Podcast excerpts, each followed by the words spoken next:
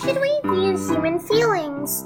Not departing from human feelings, the key point rests in our aspiration. How should I arouse my aspiration? In order to make our hearts more open, flexible, and brave, we should put on the armor of kindness and compassion. Take the sword of wisdom and remove the ignorance and obstacles from our hearts. Mental problems cannot be solved just by seeking answers, but by the process of cultivation and practice. Oh, I see.